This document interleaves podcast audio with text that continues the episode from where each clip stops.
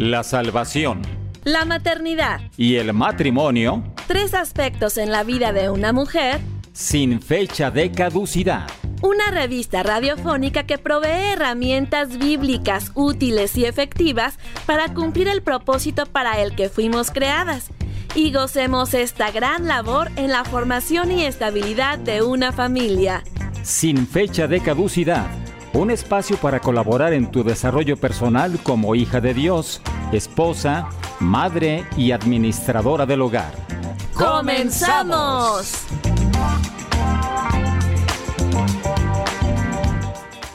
Sean todos muy bienvenidos a Sin Fecha de Caducidad. Estamos transmitiendo desde la ciudad de Guadalajara, Jalisco, México, para todo el mundo, en los controles técnicos Gerson Esquivel y tras los micrófonos Jessica Jiménez. Esta es la edición número 38 de Sin Fecha de Caducidad, que es una revista auditiva diseñada para proveer herramientas para las hijas de Dios, que son esposas y mamás, pero también es para toda la gente que está interesada en conocer al Dios de la Biblia. Nos encantará estar en contacto contigo, ya sabes, varios medios por el WhatsApp más 5233 21 17 82 97 si nos escribes desde el extranjero. Pero si estás en México, solo marca 10 dígitos 33 21 17 82 97. Otro canal de comunicación es la aplicación de Dun Radio. En la pestaña que dice Escríbenos, seleccionas sin fecha de caducidad y colocas tu nombre y mensaje. Te invitamos a escuchar los podcasts de los episodios anteriores a la hora que quieras y las veces que desees en la misma aplicación de Dun Radio y en cualquiera de las plataformas digitales Apple Podcast, Google Podcast y Spotify. Y también puedes compartir con otras personas los programas. Un saludo muy especial para quienes nos escuchan en diferido. Te recuerdo las redes sociales en Facebook e Instagram. Dale like a Dun Radio y yo estoy en Facebook como Con Visión de Hogar. Arrancamos con la primera sección del programa.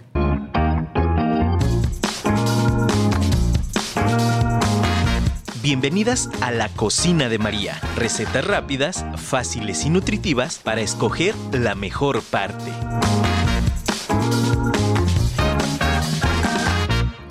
Bueno, en este lado del mundo estamos en plena primavera, ya con muchísimo calor, superando los 30 grados al mediodía. Así es que te voy a dar una receta espectacular y muy fresca que se llama escamochas. Eh, es una, un platillo, digamos, que nada más tienes que picar, desinfectar y lavar frutas. Y es muy refrescante, lo puedes usar como colación, como desayuno, como cena.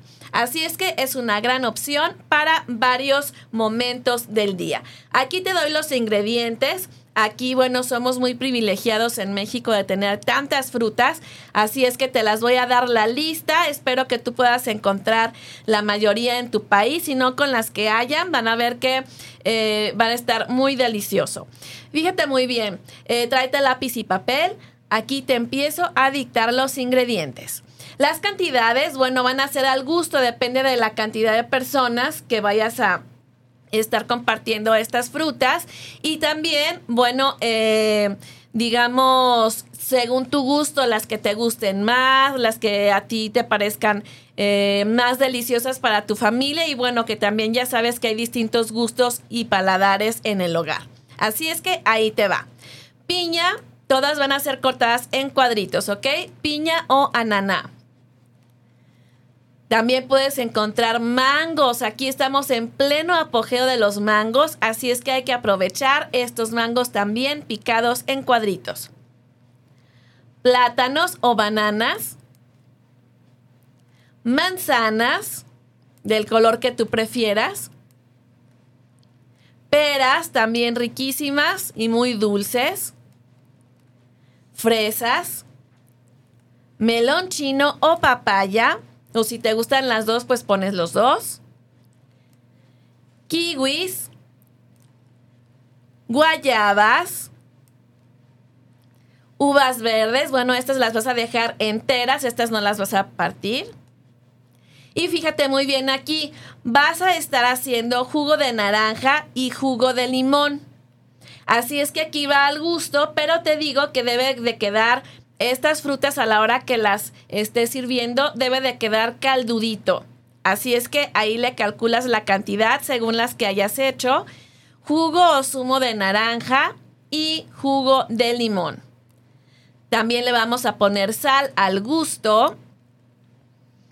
Y chile en polvo que no puede faltar aquí en México. Así es que te las dicto rapidísimo otra vez. Piña, mangos, plátanos, manzanas, peras, fresas, melón chino o papaya, kiwis, guayabas, uvas verdes, jugo de naranja y jugo de limón, sal y chile en polvo.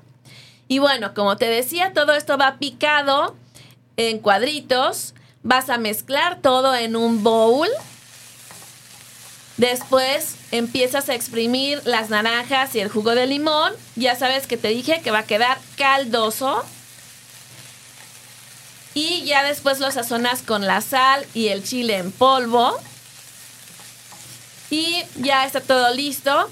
Por lo general, pues como son frutas, recuerda y recomiendo estar utilizando recipientes que sean muy vistosos para tu familia o aún, por ejemplo, los de vidrio. También soy muy buenos, muy lucidores para estas eh, recetas con frutas.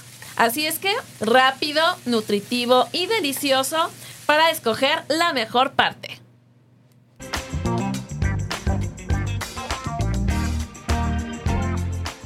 Si tienes una rica receta, recuerda estar eh, comunicándote aquí a Dun Radio para que puedas compartirnos esas delicias. Vamos al motivo de oración semanal.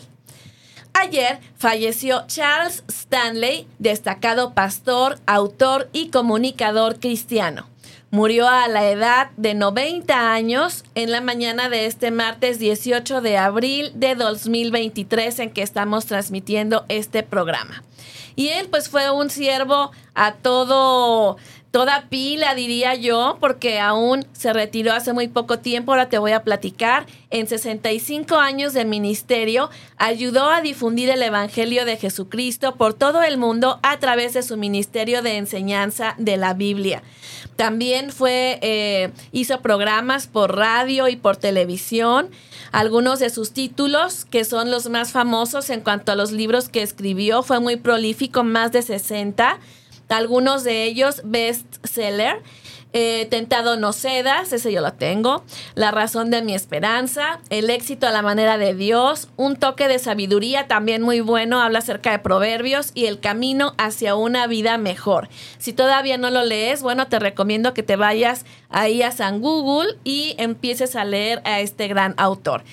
Eh, también él había dirigido la primera iglesia bautista de Atlanta durante 49 años, pero se retiró de ese papel apenas en 2020. Así es que un hombre muy fuerte, muy fortalecido y con mucha pasión para estar trabajando en el ministerio. En la actualidad, la Iglesia de Atlanta cuenta con miembros de 98 países de origen, lo que la convierte en una de las congregaciones de mayor diversidad étnica en Estados Unidos. Y bueno, pues oremos por su familia, por sus ministerios, para que las personas que estén a cargo continúen el legado que dejó y que Dios levante siervos de sana doctrina y principios sólidos que tanta falta hacen en la actualidad. Musiquita de cambio de sección, por favor.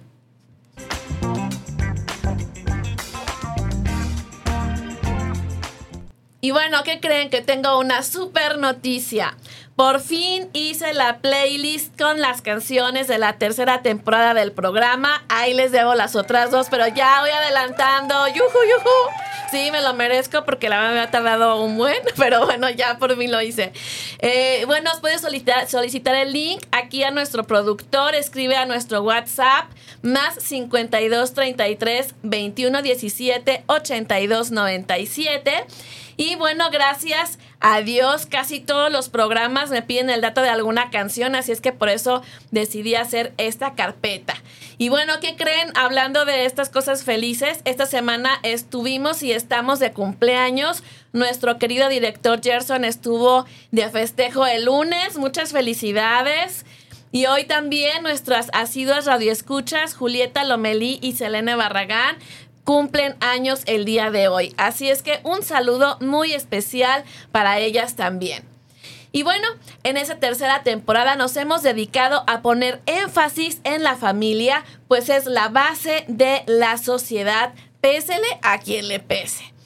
Como este fundamento tan importante que es, pues hay que prevenir y hay que, hay que considerar la historia de cada miembro, ¿sí? Para poder estar previniendo y trabajar situaciones que vienen de la familia de origen y pueden traer tragedias en el nuevo hogar.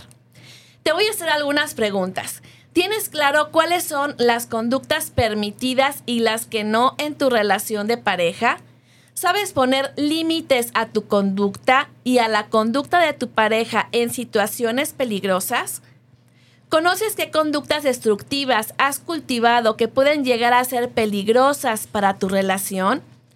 Las buenas relaciones familiares no son producto de la casualidad, requieren desarrollar una madurez emocional y espiritual, amor, tolerancia, respeto, comprensión, buena comunicación, fidelidad y capacidad para perdonar. Hay hogares disfuncionales que vienen arrastrando patrones de conducta violentos, egoísmos, incapacidad para negociar, manipulación, descalificación de la pareja y falta de límites que llevan a la frustración, angustia, desesperación y rompimiento final de la unión. Acompáñame al estudio bíblico de la emisión comportamientos destructivos en el matrimonio. Y bueno, para conversar sobre el tema, invité a un especialista en familia. Él es Edgar Wilfredo Beltrán Telles, psicólogo, consejero familiar, mediador y conciliador certificado por el Instituto de la Justicia Alternativa del Estado de Jalisco y estudió también teología en el Instituto Bíblico Palabra de Vida en Buenos Aires, Argentina. Y bueno, también recuerden, pues es mi marido dentro del currículum, ¿cómo no? Bienvenido a Sin Fecha de Caducidad. Gracias, amor. Yo pensé que no lo ibas a mencionar. Dije, híjole, va muy bien, pero bueno, la rescataste. Muchas gracias por la invitación. Sí, fue comportamiento destructivo al matrimonio si lo omitía. gracias por la invitación, amor. Bueno, pues qué tremendo todo esto que puede destruir nuestro matrimonio en lugar de edificarlo, como bien dice la palabra de Dios. Y bueno, ¿qué te parece que iniciamos de lleno con el tema y comenzamos por la conducta del abuso y sus distintos tipos? Eh, aquí tú los vas a explicar todos, así es que te escuchamos. Muchas gracias. Bueno, vamos a empezar eh, por definir qué, qué, es el abuso y una... Eh, hace muy, una definición muy clara y muy sencilla que da el diccionario, es el abuso es hacer uso eh, excesivo, injusto o indebido de algo o alguien.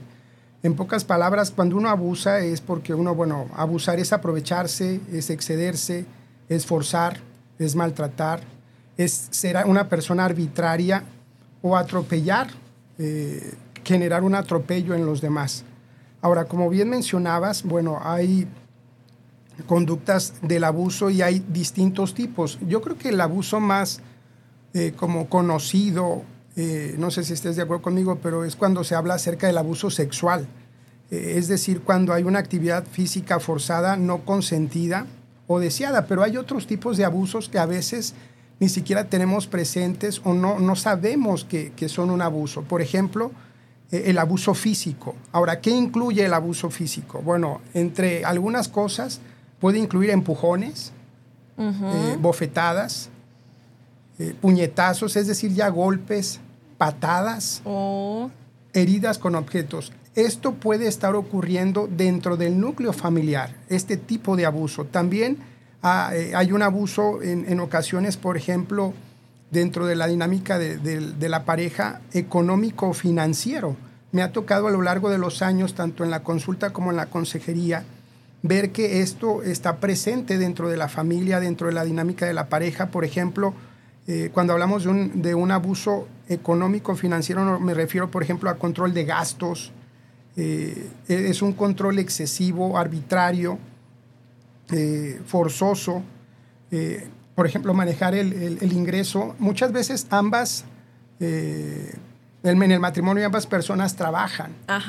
Y fíjate que me ha tocado eh, escuchar en, en, la consulta, en la consejería, que por ejemplo dice la pareja, la esposa y también el esposo, fíjate que, le digo, ¿cómo, cómo generas tu economía? No, pues yo gano, pero eh, le digo que necesitas invertir en algunos eh, tratamientos, darte un acompañamiento. Me dice, es que no tengo la posibilidad económica de hacerlo. Yo le digo, pero me acabas de decir que trabajas, que generas.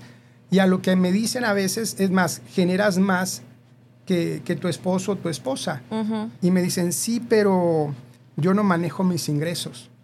Él tiene mi tarjeta, hasta lo de, los, a veces les dan vales de despensa y todo lo manejan él o ella.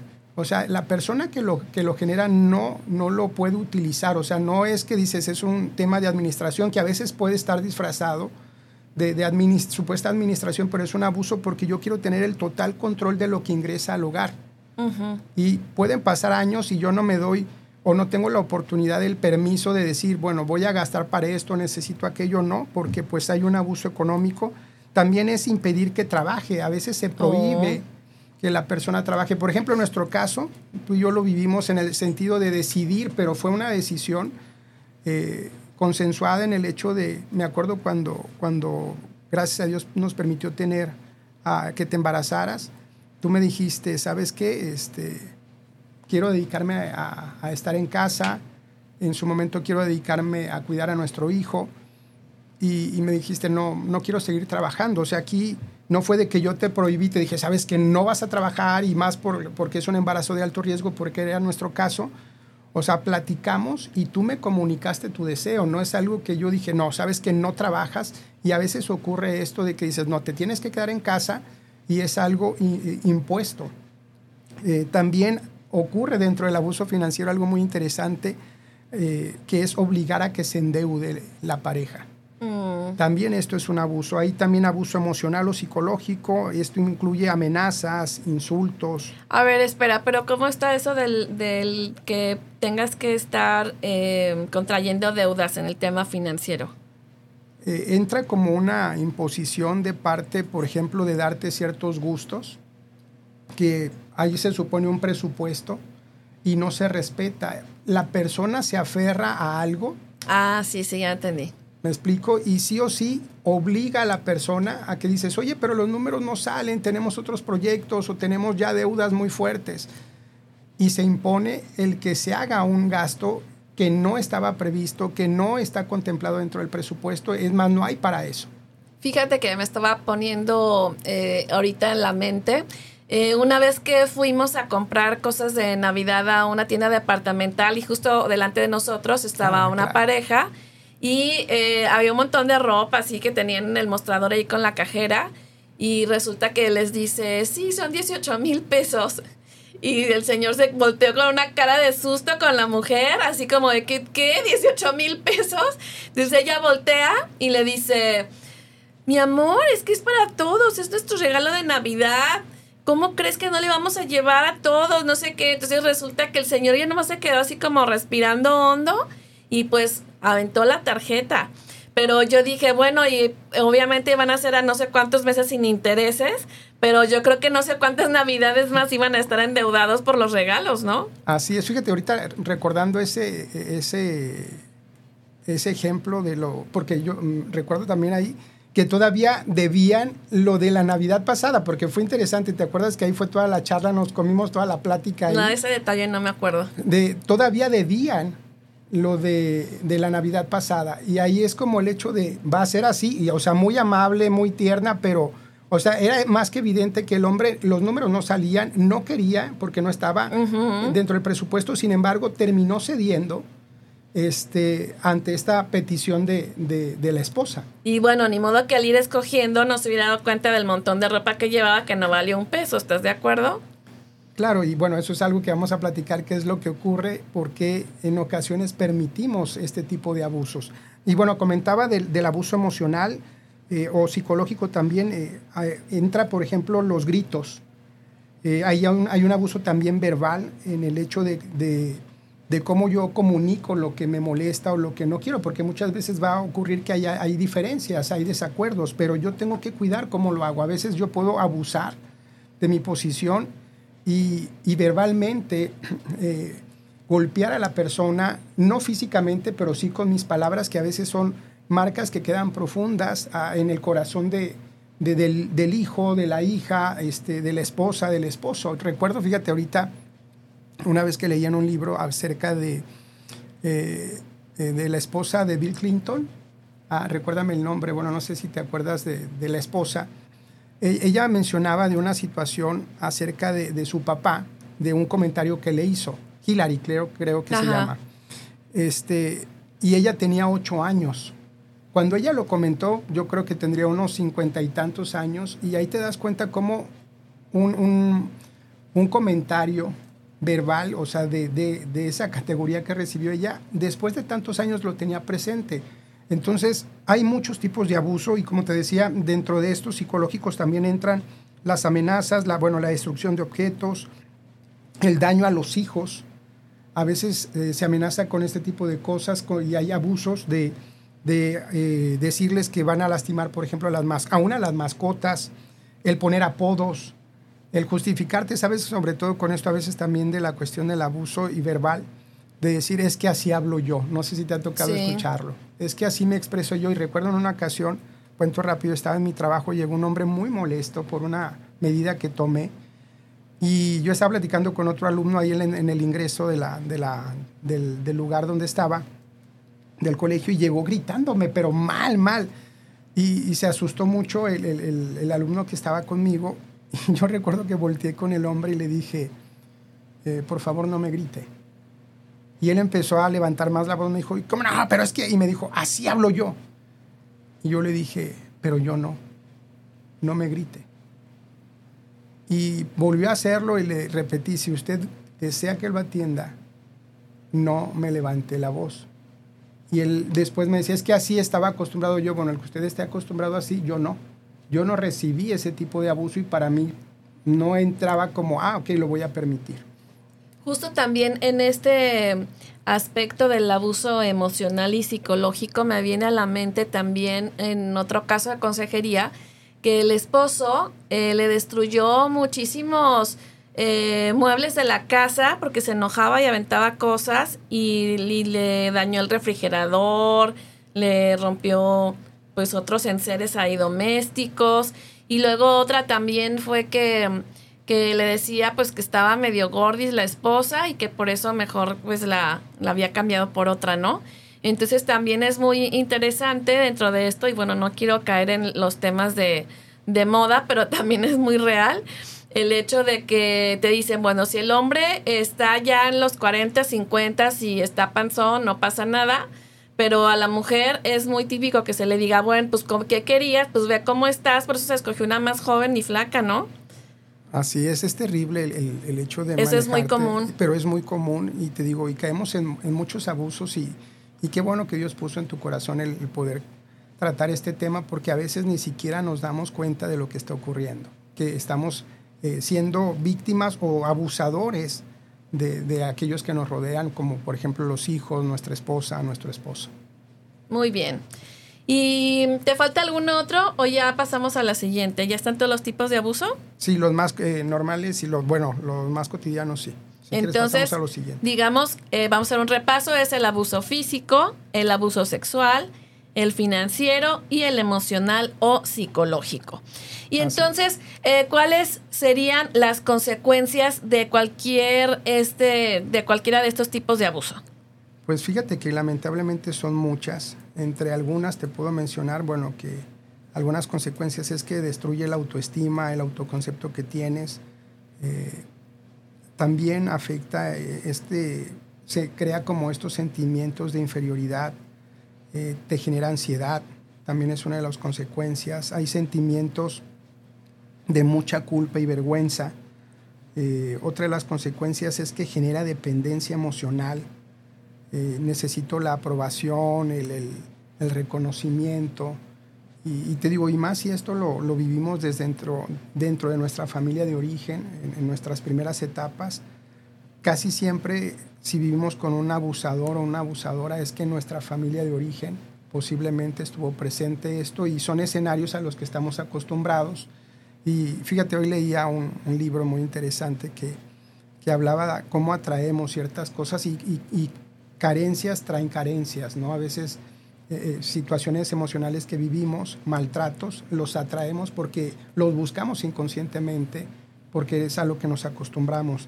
Eh, entonces, te digo, genera muchas, muchas consecuencias y también produce otra de ellas que es muy interesante, que hay un aislamiento de las personas importantes. Te empiezas a, ir lejos o a distanciar de aquellas personas que, que son trascendentes para tu vida. Muy bien. Bueno, y en este caso, digamos, ¿hay esperanza para esta conducta destructiva del abuso?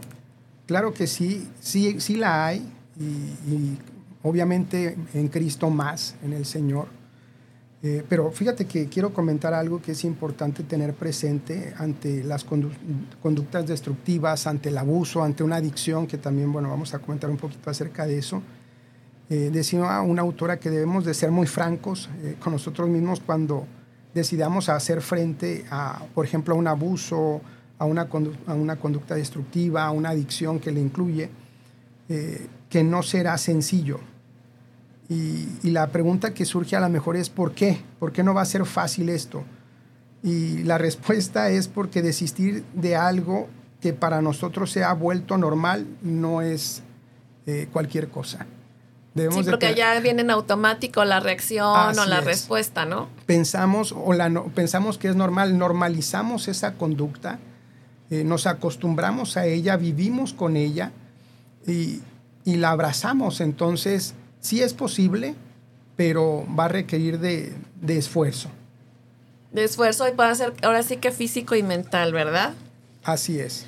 Muy bien, pues bueno, vamos tomando aire luego de esta valiosa información. Ya te estás comunicando, gracias por tus mensajes. Eh, Raquel Cubilla ya estuvo aquí desde muy temprano, desde Milagro, Ecuador. Ella ahorita se encuentra, dice, elaborando relleno de, de empanadas que ella vende dentro de su emprendimiento. Así es que esperemos que le salgan muy bien con esta compañía. Y le manda saludos a Edgar. Y dice que eh, en cuanto al ejemplo que dimos de la pareja que compró con tarjeta de crédito, dice que sería bueno que vayan al mercadito o al tianguis de los miércoles o domingos para que no se endeuden tanto. bueno, esa puede ser una, un buen tip. También está Paulina Montesinos desde Costa Rica, un gran saludo.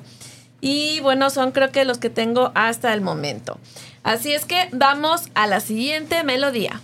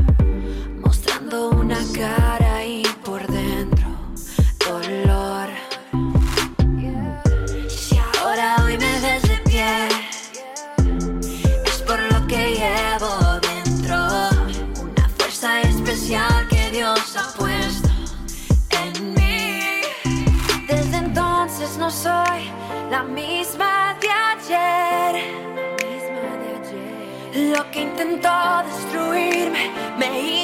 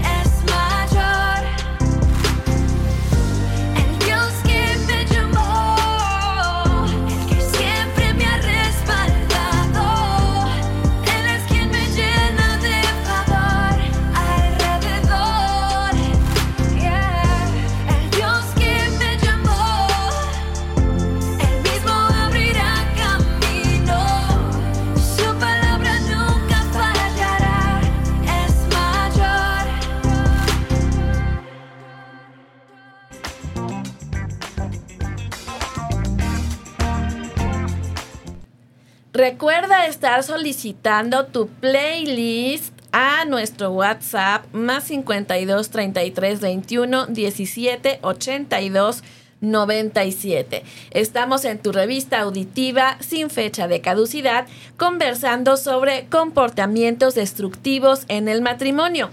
Tenemos en cabina a nuestro especialista en familia, Edgar Wilfredo Beltrán Telles, psicólogo y consejero familiar certificado.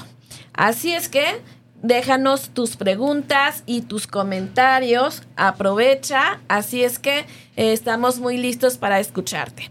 En el segmento anterior hablamos sobre el abuso y sus distintos tipos.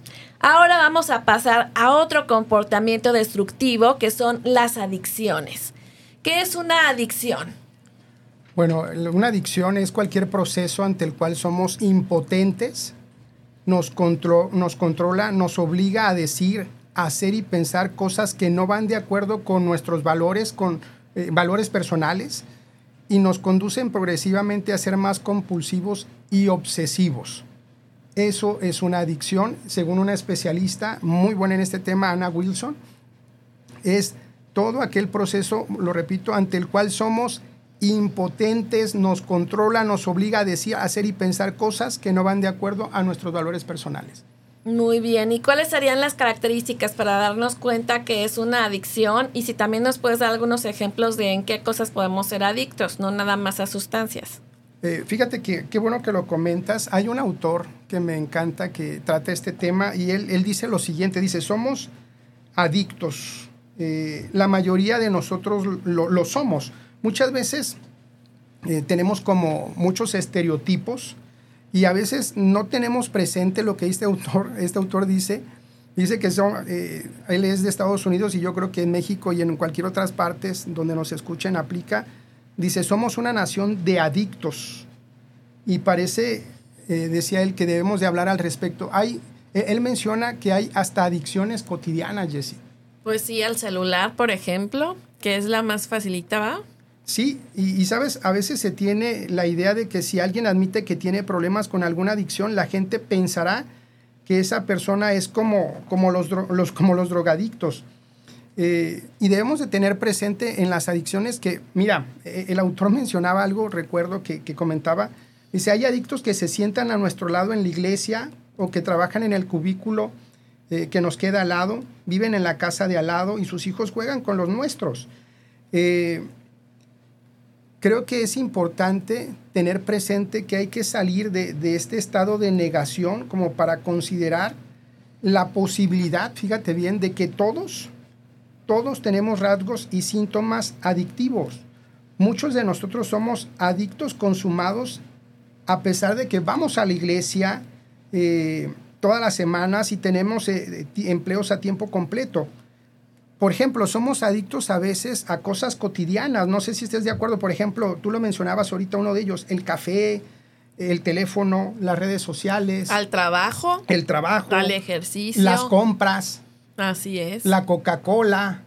O sea, hay adicciones eh, cotidianas que desgraciadamente a veces eh, creemos que, que no están presentes o que, o que tienen que ser, por ejemplo, alguna sustancia como tal. Digamos que serían como adicciones respetables, simulando lo que dice el libro de pecados respetables. Así es, o sea, son, mira, por ejemplo, la adicción al trabajo es hasta aplaudida, reconocida, este, eh, sí, o sea, le dan una, como un lugar, cuando tú ves una persona que trabaja en exceso, y más si genera recursos, dices, wow, qué admirable. Cuando dices, es una adicción, o sea, hay cosas que no está tratando.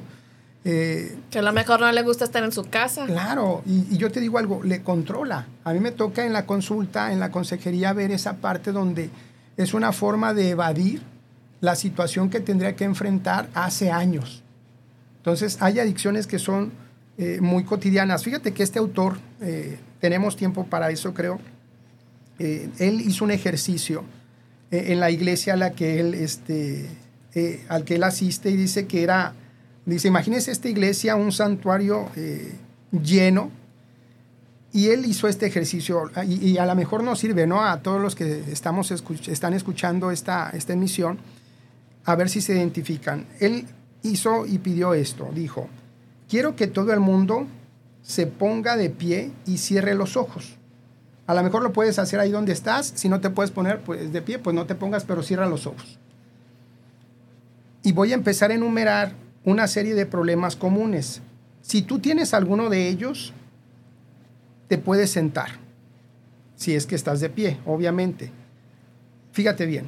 Si tú luchas con el deseo de comer compulsivamente, la anorexia, la bulimia, el uso de laxantes para bajar de peso o con temores excesivos sobre la imagen de tu cuerpo, siéntate si estás parado de pie. El que tenga problemas con beber compulsivamente, consumir sustancias ilícitas o usar en exceso los medicamentos recetados, él decía, siéntate.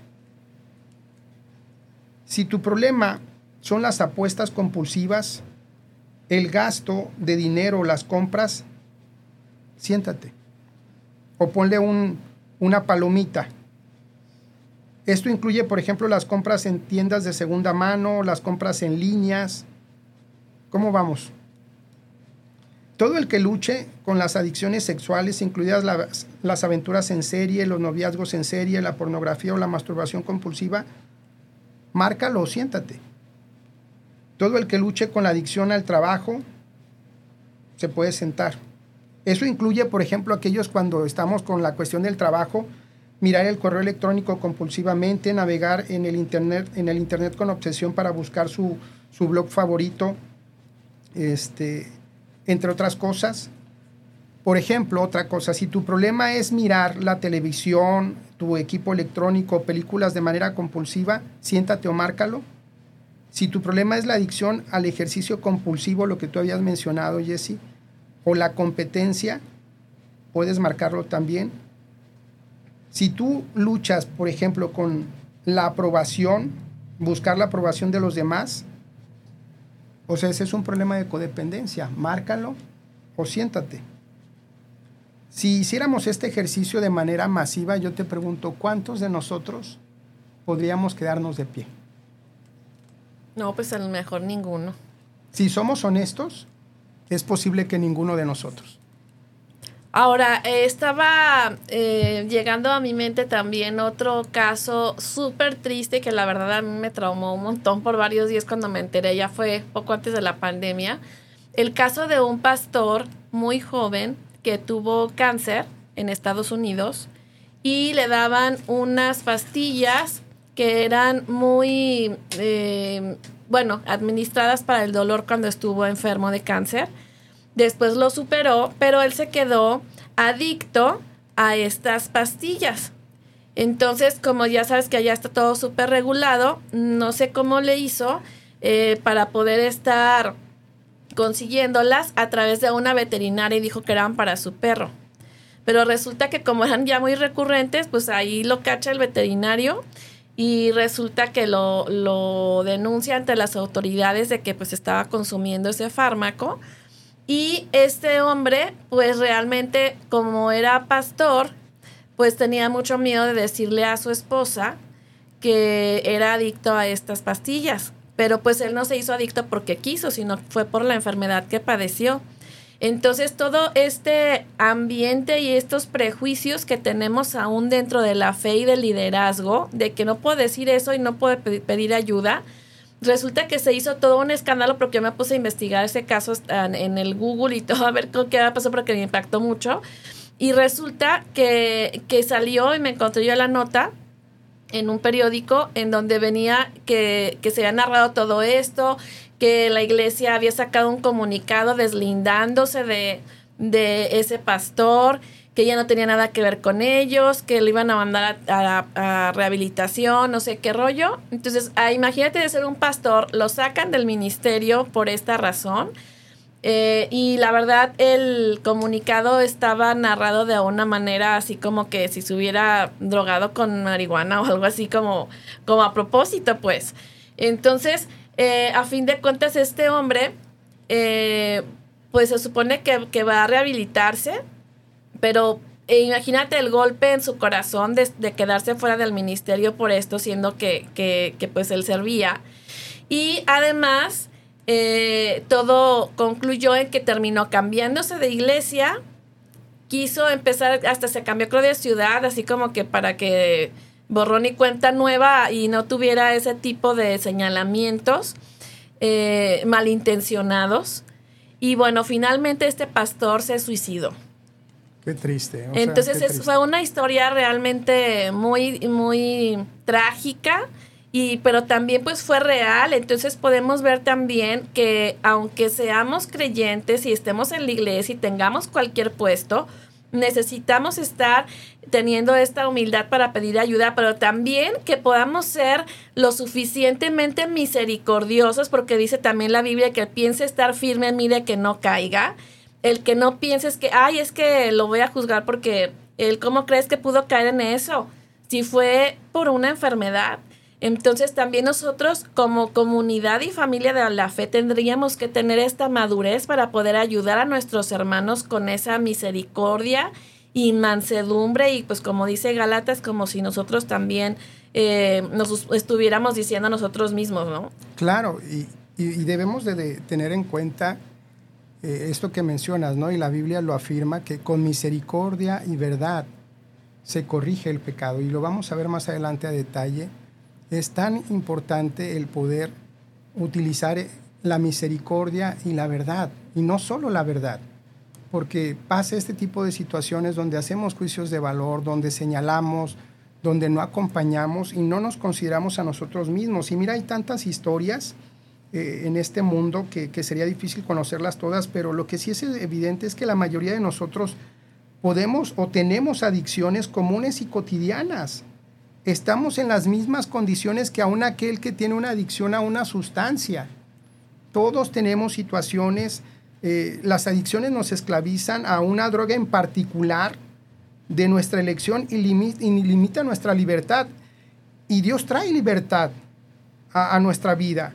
Ahora, somos adictos a cuestiones a veces cotidianas y tenemos rasgos y síntomas y debemos de, ser sensibles ante la situación de otros. No significa que lo voy a pasar por alto, que lo voy a aplaudir, pero sí que puedo acompañar, que si no sé, lo puedo derivar para que puedan dar eh, ahora sí que la ayuda que se necesita. Y, por eso es importante, por ejemplo, identificar algunas de las características de las adicciones. Muy bien, pasemos a, ese, a ese punto, por favor. Por ejemplo, hay eh, la tolerancia, eh, significa que cada vez eh, necesito más el objeto de la adicción para lograr el mismo resultado. Me voy haciendo más tolerante, necesito dosis más altas, mm. más altas de, de, eso que a mí me mueve. Volvemos al punto, a lo mejor es, es el trabajo, eh, a lo mejor es la comida, a lo mejor es el ejercicio, a lo mejor son las redes sociales.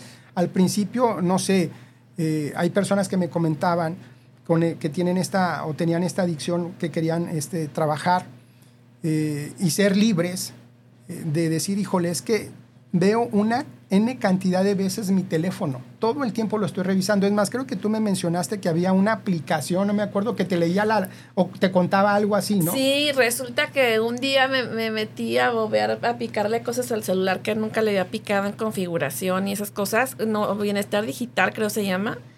y resulta que, que, ahí dice cuántas veces abrí el teléfono. No, yo casi me iba para atrás. Así como que dije, no inventes. Entonces ahí mismo me encontré un temporizador. Dije, ay, nunca había apachurrado esto.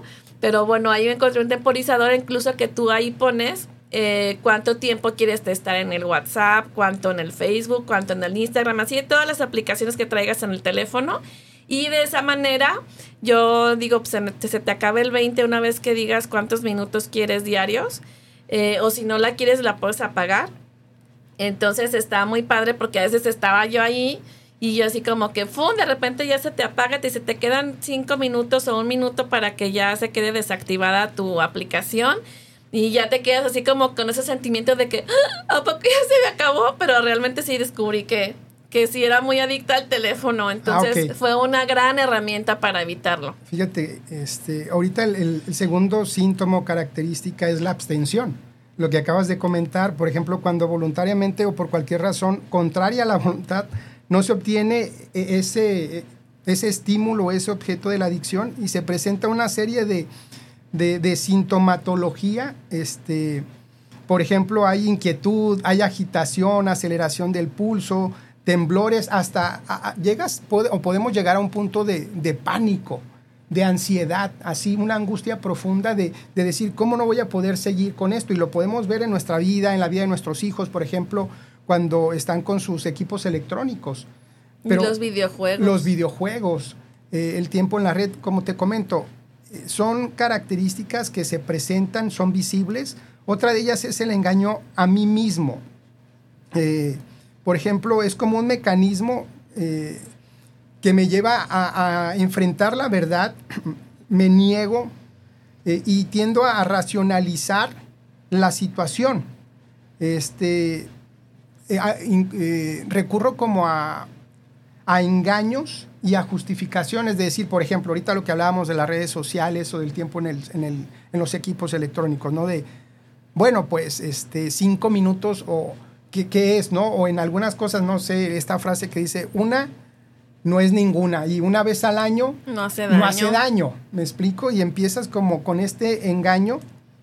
Eh, o también puedo decir, ay, pues si yo estaba leyendo las noticias, tengo que estar informada, estoy, te estoy inscrita a puros cosas de salud, puros sitios que son edificantes para mi vida. O es más, puse una predicación o una lección, cuando en realidad te estás engañando a ti mismo. O sea, no quiero enfrentar mi adicción, e, este comportamiento que me controla tanto en lo que pienso, en lo que digo y en lo que hago.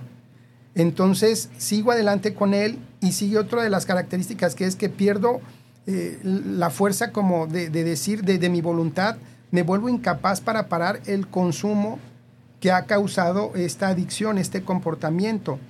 Y también otro de, las características es que hay una distorsión de la atención. E, este objeto de nuestra adicción monopoliza toda nuestra atención de tal manera que nuestra conducta se altera. Entonces hay que estar muy atentos a, a, ver si están presentes e, e, estos comportamientos o estas características que, que nos van a mostrar cuál es nuestra condición verdadera, aunque entremos en un estado de negación. Muy bien, también vimos por aquí que hay algunas facetas de la adicción. ¿Qué es esto? Ok, las facetas son como los lugares por donde vamos transitando, son eh, las etapas y por ejemplo una de ellas, la mencionaba, es la negación, o sea, esto nos evita enfrentar lo que está sucediendo dentro de nosotros, eh, no reconocemos lo que sucede. Cuando señalamos o se nos señala eh, que tenemos un problema, una adicción, la tendencia es a rechazar el tema, a enojarnos o a olvidarlo. A veces tú mm. mencionas algo, le estás diciendo, ¿sabes qué? Creo que, por ejemplo, el esposo, la esposa que dice, ¿sabes qué, mi amor? Estás trabajando en exceso. Es demasiado el trabajo que, las horas que pasas en la oficina, eh, no sé dónde estés. Y en vez de, por ejemplo, considerar, decir, porque te ve, ah, obviamente estás, te ven agotado, te ven este, eh, demasiado intolerante, a veces muy irritable y son señales que indican que a lo mejor hay un agotamiento, hasta un agotamiento crónico. Y en vez de decir, ¿sabes qué? Es cierto o no me había dado cuenta, tiendes a, enojarte o cambias el tema. ¿Me explico? Estás hablando de frijoles y o de porotos y sales con, no sé, con eh, cómo quedó el partido, no sé qué. Entonces, eh, uno de, estos estados, de estas facetas, es la negación, otro es el autoengaño. Eh, a veces vendernos la idea o la ilusión de que todo cambiará sin hacer eh, nada y no buscar una ayuda, aún por ejemplo una ayuda o una acción terapéutica. Ocurre mucho esto de decir, no, este, mira, yo puedo hacerlo, eh, realmente no, no, pasa nada. Y, yo algo que les comento a mis aconsejados y mis pacientes y lo aplico a mi vida porque es importante, es digo, a ver, si tengo este problema y ya tengo tanto tiempo con él, si yo lo pudiera solucionar, ya lo hubiera hecho. Entonces la Biblia por eso dice que son mejores dos que uno, porque dice, eh, si hace frío, pues el otro le va a dar calor, si él se cae, el otro lo va a levantar, dice, pero hay del solo. Entonces entra este autoengaño de yo voy a poder. Y yo les digo, mira, no, no es cierto y no importa el, puesto, el, eh, la posición que tengamos aún en el trabajo, eh, en la iglesia, en el liderazgo, todos necesitamos en algún momento quien nos acompañe, quien nos ayude. Otro de las eh, facetas, digo, por cuestión de tiempo me voy un poquito más rápido, es la distorsión, o sea, hay una negación y, y tendemos a distorsionar la realidad, somos deshonestos con nosotros, y esto es uno de los rasgos más sobresalientes eh, en aquellos que tenemos alguna adicción. Somos muy deshonestos, podemos llegar a ser muy mentirosos y manipuladores. Estar a la defensiva también es un signo. Eh, entrar en una eh, desesperanza, o sea, tener una sensación de desaliento, de sentir que, que ya no hay nada que hacer. otra de las cosas que es muy común, promesas de que voy a mejorar, de que voy a romper con esto, el olvido, tiendo a ser muy olvidadizo, eh, a centrarme en mí mismo. Estas son como las más eh, presentes dentro de, las adicciones. Y bueno, se están comunicando ya nuestros radioescuchas. Paula López dice que está sorprendida con el tema y no imaginaba que existe el tipo de abuso financiero. Como bien dice Edgar, a veces lo vemos como normal, como lo que se hace o así debe ser.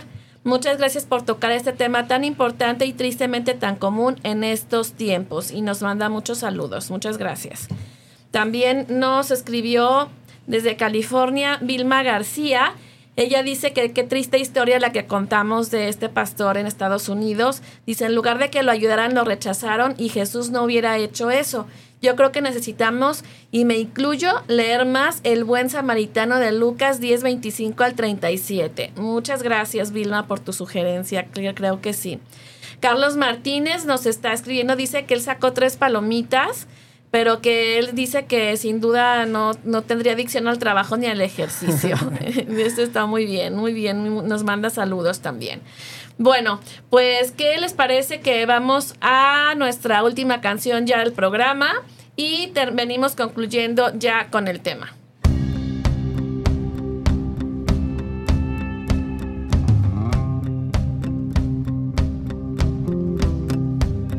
Se busca un corazón dispuesto a darse por entero dispuesto a ser siempre sincero al cometer algún error.